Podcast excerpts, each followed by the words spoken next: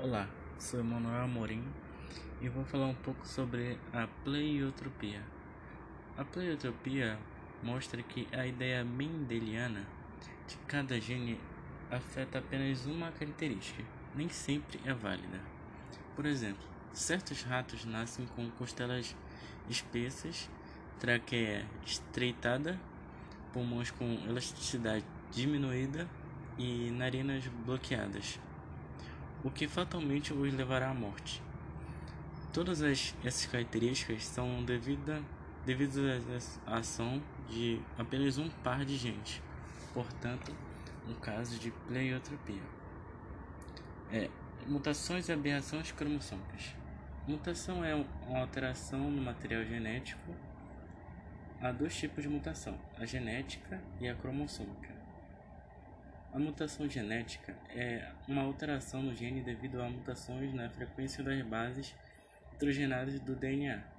A mutação cromossômica, a aberração cromossômica, é uma mudança no número ou na estrutura dos cromossomos. Mutações gênicas.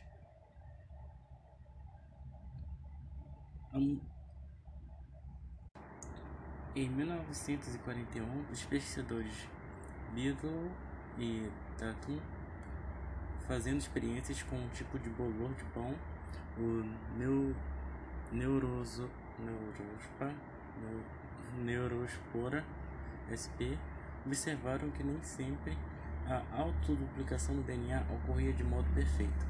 O bolor crescia num meio de cultura contendo açúcar e diversos sais inorgânicos.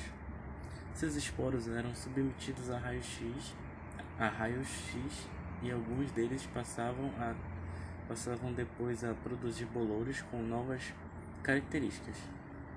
Por exemplo, alguns perdiam a capacidade de fabricar lisina e só conseguiam sobreviver quando aquele aminoácido era acrescentado ao meio da mistura de cultura. Essa incapacidade foi relacionada com a falta de uma enzima necessária para a síntese de lisina. Concluíram então que os raios X teriam danificado a formação daquele tipo específico de enzima.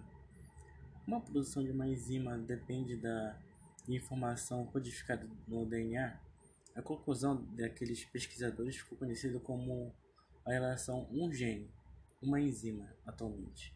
Fala-se com maior precisão na relação um gene, uma cadeia polipeptídica